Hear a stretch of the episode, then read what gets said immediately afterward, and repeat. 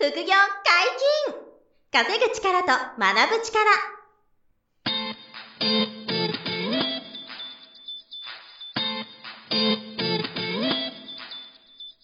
この番組は稼げるようになりたいを叶える副業アカデミーの提供でお送りいたします。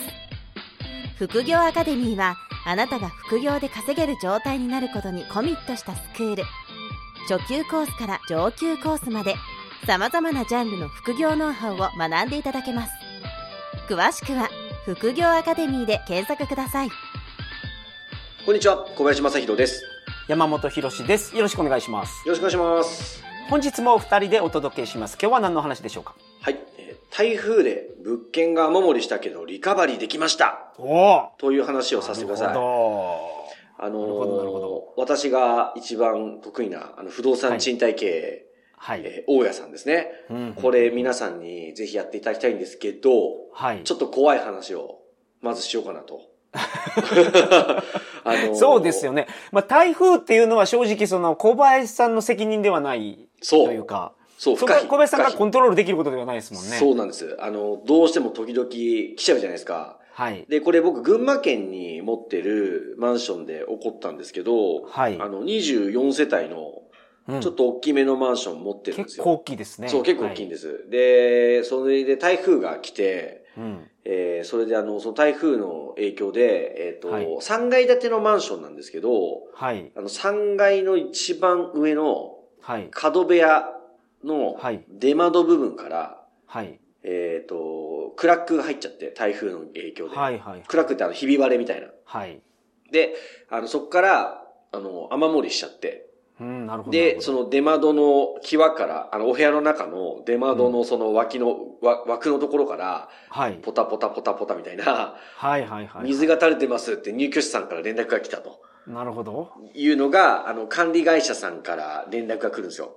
はい。そう。だからこれがね、管理だ、管理会社さんから連絡来た時のね、その大家さんのテンションの下がり方。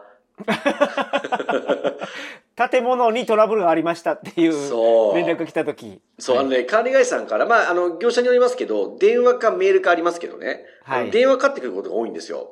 はい。で、緊急性を要してますそう、そうそう、な、な、何の電話だろうってなって、はいはい。あ、管理会社から電話かかってくるとあんまり良くないことなんですね。そう、あのね、うーん、7、73で嫌なことかな、みたいな。確かにそうですよね退去が出ちゃいました、とか。そうそうそう。あの、庭掘ったら小判が見つかりましたとかいう報告は、まあ、なかなかないでしょう。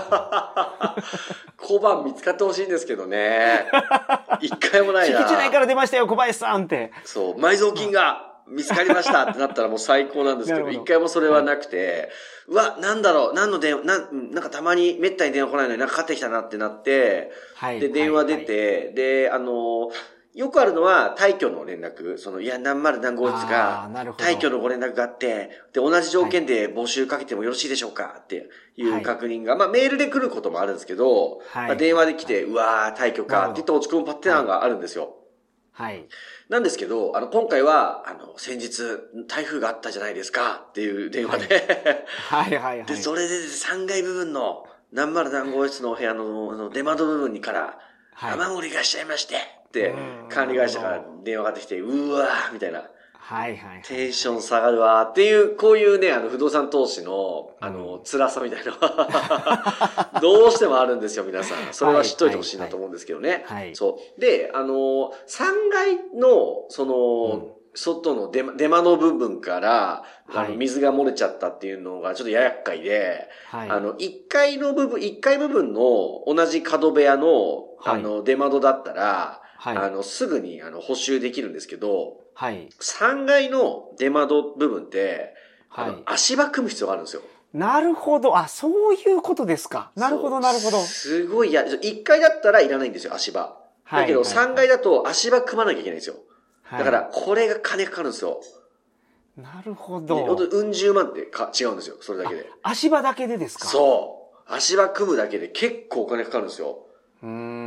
で、あの、まあちょっと僕の場合ですよ。あの、僕の場合どうだったかというと、最初、60万って言われて、はい。あの、足場組んで補修するのに、すべて補修して、あの、まあ、ついでにあの、他の部分もチェックして、抗菌打ち直しとか、あの、はいほその面全体が雨漏りしないようにもちろんやるんですけど、コーキングっていうのは外から水が入ってこなくなるようなシーリングみたいな。そういうこと、シーリング、そう、そういうことです、そういうことです。を、あの、その、雨漏りした部分はもちろんですけど、はいそこじゃな、だけじゃなくて、その、えっと、ただ東面だったら東面全体の壁はい全部見てくれと、せっかくだから。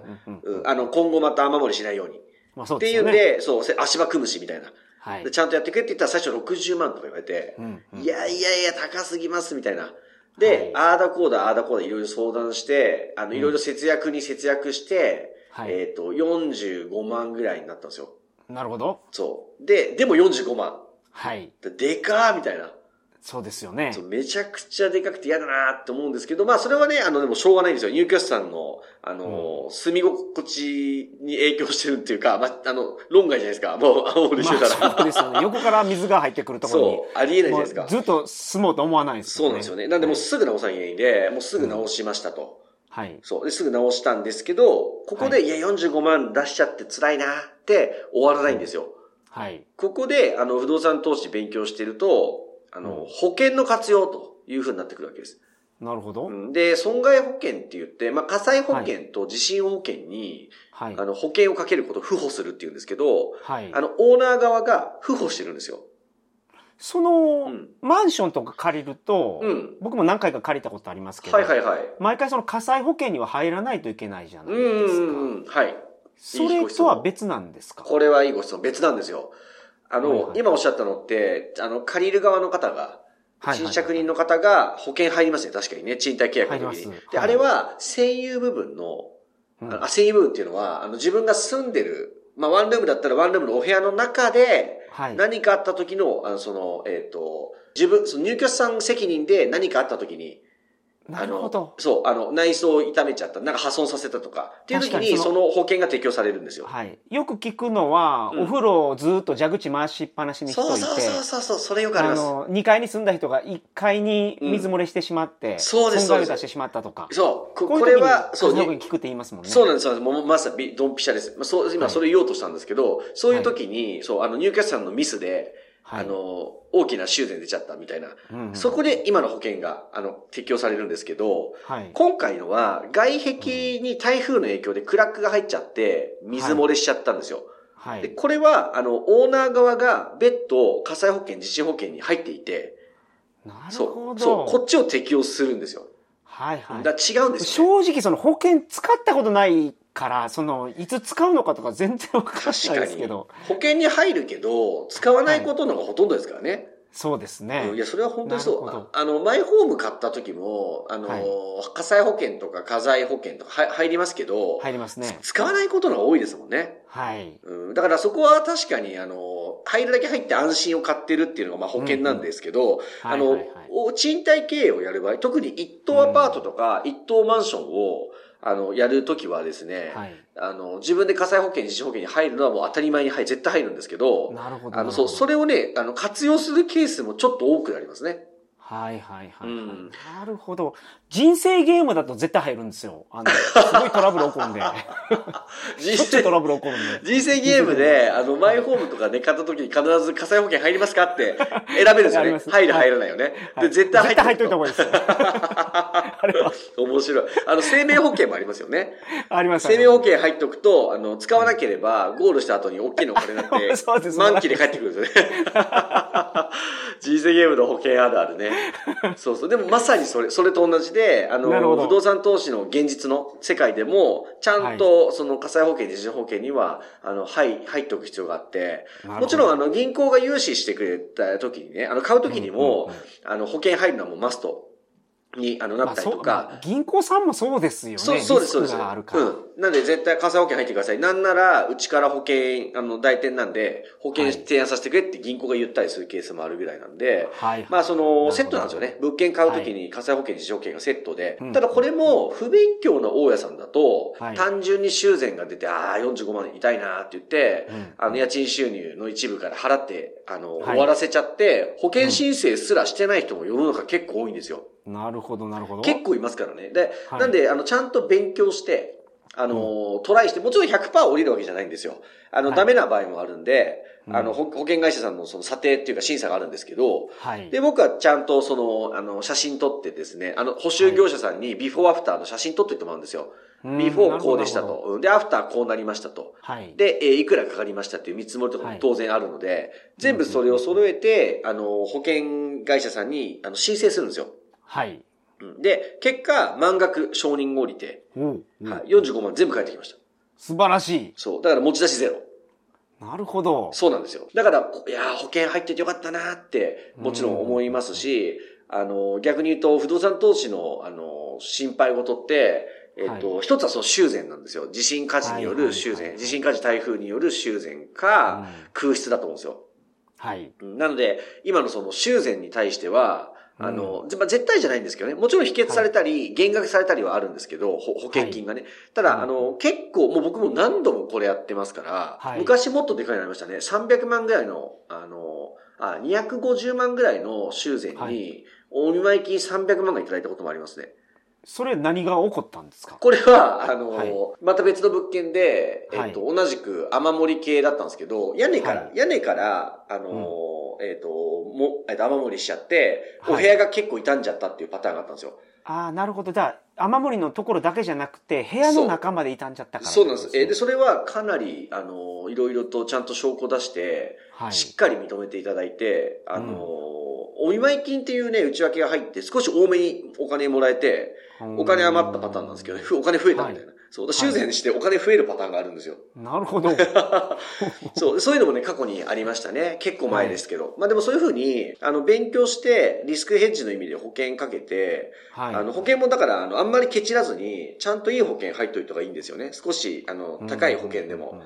で、いろんな、あの、修繕が対象になるような保険を入っといて、それで申請するんですよ。はい。はいあと保険会社さんによっては、なんか渋い保険会社さんもあるって言いますもんね。これは、もうね、あの、保険業界全体がそう、そういう傾向あって、はい。もちろん保険会社さんってこういったなんですけど、出さない方が収益が残るわけで、確かに。ね、だから、あの、ああだこうだ言いながら、やっぱり、あの、出てこうかね、抑えたいのが保険会社の本音ですよね、おそらく。はい。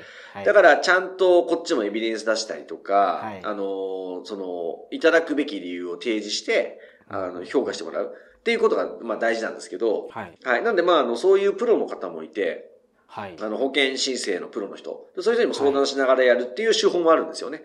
なるほど。はい。その代わり、あの、うまく成功したら成果報酬1割、2割くださいとか、はいはいそういうのもあるんですけど、まあでもそういうふうに、あのリ、リスクを抑えることができるよと。はい。いうのが、あの、まあ、不動産投資のリスクが、やっぱり怖がられてしまうのが一般的なんうんうんでうん、まあ、そういうことができるんだよっていうのが今日ちょうどいいなと。この間そういう、あの、台風による、その雨漏りがあったんで、保険でリカバリーできますよと。これは小林さんはその電話であったり書面であったりでうん。指示出すだけですか？現地に行くんですか？行かないです。現地はもう一回も行かないで、あの、電話とメールで、はい。あの、こういうふうなエビデンスを取っといてくれと。ビフォーアフターの写真撮って送ってくださいと。で、見積もりも業者さんからも当然もらうので、はい。で、これを持って、あの、保険会社さんに打診するだけです。だから、なるほど。現場そういう形でもう集結するんですね。そういう集結します。なんで、一回も行かないです、現場には。はいはい、えーだから、そんなに労力ないんですよ。正直言うと。な確かに、はいはいまあ、知ってるか知ってないかですねまさそうなんですよ。知っているか知ってないかで、あとはやるかやらないか。はいで、で、万が一、あの、秘訣食らっても、まあ、あの、しゃあねえなっていうことで、あの、でもちゃんとやればお金が出るはずだっていう気持ちで臨むんですよね。はいはい。で、もう全然工数は大したことないですね。だからう。んうんなるほど、そうで、そういうのはね、すごい重要なんですよ。だからまあ、その修繕の時もそうだし、あと空室のリスクもちょっと話変わりますけど、はい不動産投資のリスク、一番は空室が怖いじゃないですか。少子化の日本で。そうすよねはい、で、群馬県も二十数パーセント空室率なんで、やっぱり、県全体でそうなんですそんぐらいです、そんぐらいです。20%超えてますね、空室率が。はいはいじゃあ建物に対して人が減ってるということですねまあそうですね。あの、簡単に言うとそうですね。5, 5件のうち1件は空いてるぐらいの、あの、ほ状ど況なんですよ。はいなので、あの、その、怖いじゃないですか。あの、不動産投資やるのが。で、なんですけど、これも、ちゃんと物件を買うときに、あの、そのエリアを調べて、はい。あの、最寄り駅の人口乗乗降者数を調べたりとか、はあの、はい。近くにスーパーがあるなしとか、あの、車社会だから駅から遠くても、車の駐車場の台数が、マンションの個数分ちゃんとあれば大丈夫だなとか、はい。こういろいろ勉強していけば、あの、その空室リスクがそう低くなる物件っていうんですかね、あの、はい空室を埋めやすい物件っていうのは、あの、全国にいっぱいあるわけですよ。確かに。まあ、ええ魅力的な物件であれば、そこから埋まっていくってことですから、そういうことです、そういうことです。はい。魅力的な物件であればいいんですよね。そうなんですよ。あ、なので、うんもうおっしゃる通りで、例えば、あの、まあ、20%、あの、空室率ですると仮にしますよね。はい。この件は20%空いてますと。んそうする、と、全物件が80%しか埋まってないみたいなイメージになるじゃないですか。はい。コップの8割しか水が入ってないのが全域みたいな。そうじゃないんですよ。はいもう満室経営してるところはビシバシ入ってるんですよ。なるほど。えで、ボロボロな空き家にそう、空室が入っいっぱいあるマンションとかアパートが、あの、はい管理もちゃんとされてなくて、はい。大家さんも、あの、無借金で地主でやる気なくて、っていう物件もあったり、ってこういうことなんで、あの、ちゃんとやってる大家さんは、あの、まあ、ララーメン屋さんと一緒ですよね。ラーメン屋さんも、あの、人気店はウルトラ並ぶわけじゃないですか。はい。で、人気なければガラガラなわけですよね。そうですね。そう、そ、それよりは競争が緩いんですよ。不動産投資業界は。はいはいはい。そう、いつも言う通り、飲食とか、よっぽど対決が、あの、争いが大変なんですよ。はい。で、不動産投資業界っていうのはもうライバルが、あの、あんま強くないんですよ。なるほど。そうなんです。なんで、あの、大家さんでも、そのさっき言った無借金で、相続した、うんあの、不動産投資とか分かってない方とかだと、うんそんなに一生懸命やってなかったりするんですよ。はいはい。えーあの、借金ないから、もう、うん。入ってる人だけもらって、はい。残りの空室が機械損失とか思ってなかったりとか、本当にいますからね、そういう人って。羨ましいんですけど。まあ、いらっしゃりそうですね。お父さんからもう相続受けたとかだと、そうです。で、不動産業者とはもうやりとり怖いとか言って、はい。あの、あまり一生懸命やん賃貸経営やるとか思ってない人とか、うんうんう、うんんもう、その物件くださいって思うんですけどね。あの、僕 僕からしたら、一生懸命やるからくださいって思うんですけど、えーでもそういう方本当に会ったこと何回もありますからね。はいはい。で、そういう人と僕みたいに、あの、絶対に埋めるって思って、戦略的に物件買って空室対策して、うん家賃設定して、うんあの、入居者さんに、あの、白物家電プレゼントキャンペーンとか、はいはい。あの、いろいろ工夫して、あとペット家電も OK とか、そういう空室対策を工夫してる私どもと、はい。そういうこう、あの、な、成り行きでやってる方では、もう全然違うんですよ、空室の埋まり方が。特に女性とかはう、ん独立洗面台っていうんですか、はいはいはいあんなのが絶対ないといけないとか、ありますあります。いらっしゃいますもんね。あります。なんで、あの、そのエリアに、単身の女性が多いとか、学生が多いとか、あと、はいディンクスや家族世帯が多いとかっていうのもあるじゃないですか、街によって。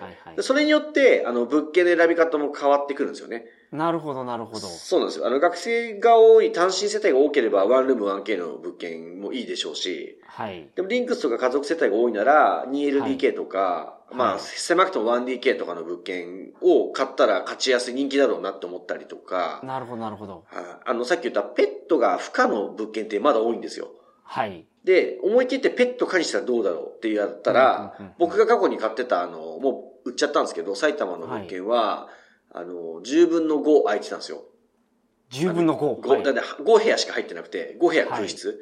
うんうんで、あの、築26年ぐらいのアパートを買ったことがあるんですよ。はい。で、それは、あの、ペット不可だったんですよ、その物件が。はいはいはいで、周りも調べたらペット不可なんですよ。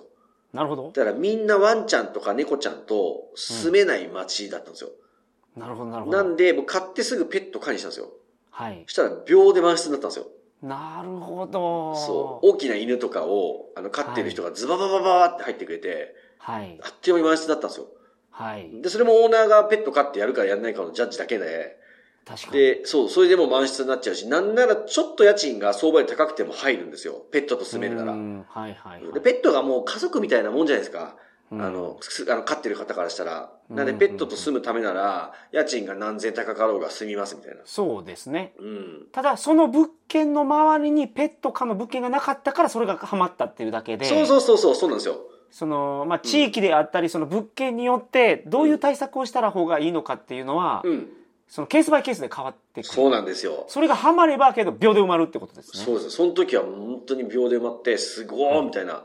だから、その、あの、エリアによっておっしゃる通り、あの、リサーチして、特性をつかむんですよ。でそれでべ、はい物件買っていくのと、あと買う時にいくらで買って、はい利回りがいくらで、で、うん銀行から借りるお金の金利がいくらでとか、当然計算して、はい。で、あの、何分の何相手もまだプラスだな、みたいなことを計算して大丈夫だなと思って買っていくんですよ。なるほど。えーだからこうやってリスクをですね、最小限に抑えて、はい。あの、投資ができるのが不動産投資。なのうんで、そう、皆さんが思うほど、その、リスクが高くないんですよ、実は。っていうことがね、伝わると嬉しいなと。はいはいはい。えー思って、なまあ、なんでもう今でも物件、あの、ポッドキャストで、まあ、以前にもお届けした通り、今、マンションとアパート建築中で、あ、この音声聞いていた頃には竣工してるぐらいなんですけど、おあの、葛飾区できますか？そうなんですよ。あの2軒ね、木造アパートの15世帯と、はいえっと、鉄筋コンクリートのマンション14世帯。それですよね。そう。これがすごいですよね。山本さんが東京いらっしゃる時ね、一緒に見に行けたらいいんですけどね。はい。もしよければ。でその物件を、あの、あ、そう、見学会もやろうかなと思ってるんですけど、はい、まあ、それが2件、あの、2棟、2棟ですね。あの、はい竣工するんですよ、葛飾区で。はい。なんで、あの、そういうのを、今の僕らをやってるのは、うんあの、そういうリスクを取ってでも空室が埋まってきますし、はいあの、立てた金額以上の高い値段で売れるだろうし、っていうのが分かってて、あの、やってるんですよね。なるほど。はい。なんで、あの、そういう賃貸経営を皆さんもぜひ、あの、今でも、今すぐでも、あの、ご相談いただければ、あの、はいサポートできますし、あの、うん3年後、5年後でも、あの、不動産投資やりたいなっていうロードマップが、もし皆さん描いてくださったら、あの、はい。嬉しいなと、うん。えー思ってますね。はい。うん。で、あとは、あの、今、えっと、福アカデミーっていう会社は、あの、レベクリという会社でやってますけど、はい。あの、このレベクリという会社が宅建業を取ったのと、はい。あと、子会社がアクチュエスっていう会社なんですけど、この子会社も、あの、宅建業を取った不動産仲介会社なんですよね。はい。はい。なので、あの、投資用のアパートとかの、あの、物件の紹ご紹介はもちろん、あの、利回りが高いものを紹介もしているのと、はい。あ、と、えっと、収益の区分マンションを持ってる方が、あの、うん一棟もの買いたいんだけど、区分マンションの残債が残ってるから、はい。アパートローンが引きにくいっていう方も結構いるんですよ。なるほど。で、この方、区分マンションを売却した方がいいので、その売却の支援を、あの、もうやり、やりますし、なるほど。ええなんで、か買うことも売ることも手伝うのが一つあるのと、あとは、あの、小規模不動産特定共同事業っていうのも今準備してまして、はい。えこれは、あの、皆さんから、えっと、出資していただいたお金で、うん僕らが物件を買って、で、はい。リノベーションして再販するんですよ。なるほど。えで、販売した利益を皆さんに元本に上乗せして、あの、戻せるっていう、これが、あの、小規模不動産特定共同事業っていう、あの、はい国の認可を取るんですけど、はい。それが、あの、2023年の春ぐらいに準備が整うんですよ。なるほど。えーで、そうすると皆さんに、まあ、100万以内なんですけど、100万以内しか投資していただけなくて、マックス1億までしか、あの、小規模っていう、あの、くくりがつくと、はい。最初僕らそれ、それぐらいしかできないんですけど、なるほど。あの、そう、その1億以内で物件買ったり売ったりができるんですよ。はい。えーそうすると皆さんの代わりに僕らが不動産投資をやって、皆さんに利益分配できる。うんで、最悪僕らも自分たちで責任を負える規模でしかやらないので、はい。はい、あの、リスク非常に抑えて、あの、そういう不動産投資を小さくやっていただける仕組みもはい用意するんですよ。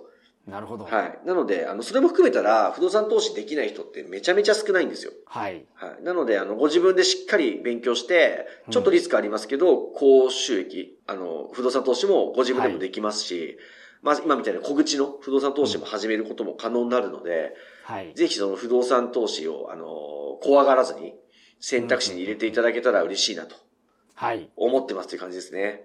まあ、その、副業アカデミーの学長である小林さん、まあ、うんっていうか、レベクリの代表である小林さんが、はい不動産投資大好きなんで、そうなんですよ。ここ数年、すごい力を入れられてますからやっぱ。りね、好きなんですよね、不動産が。はい。そう、すごく思ってて、それが。だやっぱりはい大きな金額でやれるから、楽しいのもあるんでしょうね。うんあとコロナ禍でもすごい強かったんで、物件価格が下がらないですし、よね。はい。えーあの、ゼロにはなりませんから、仮にこう、不動産が下がる時が来ても、うんあの、資産価値がある物件買えばゼロにならないんですよね、絶対。そこだと思います。うんあの、ポイントは。そうなんですよね。いい物件をちゃんと選ぶ目さえ養えれば、はい。っていうことですもんね。そういうことです。一そうすれば一番大事なところは。ええあの、失敗はないし、家賃収入で元本返せますから、うん。あの、価値が一瞬目減りしても、結局借金がゼロになっていくので、時間かければ。はい。ただ時間を味方につけると負けにくいんですよね、やっぱり。うん。はい。そういうのを皆さんにもね、ぜひやっていただきたいなということで、まあ今回はちょっと雨漏りのトラブルをリカバリーできた話が、なるほど。ちょうど皆さんの参考になるかなと思ってお話しさせていただきましたという感じですね。うまくいってよかったです。ありがとうございます。本日もお疲れ様でした。はい、ありがとうございました。副業解禁稼ぐ力と学ぶ力。そろそろお別れのお時間です。お相手は、小林正宏と、山本博史でした。さよなら。さよなら。この番組では皆様からのご質問を大募集しております。副業に関する疑問、質問など、副業アカデミーウェブサイト、ポッドキャストページ内のメールフォームよりお送りくださいませ。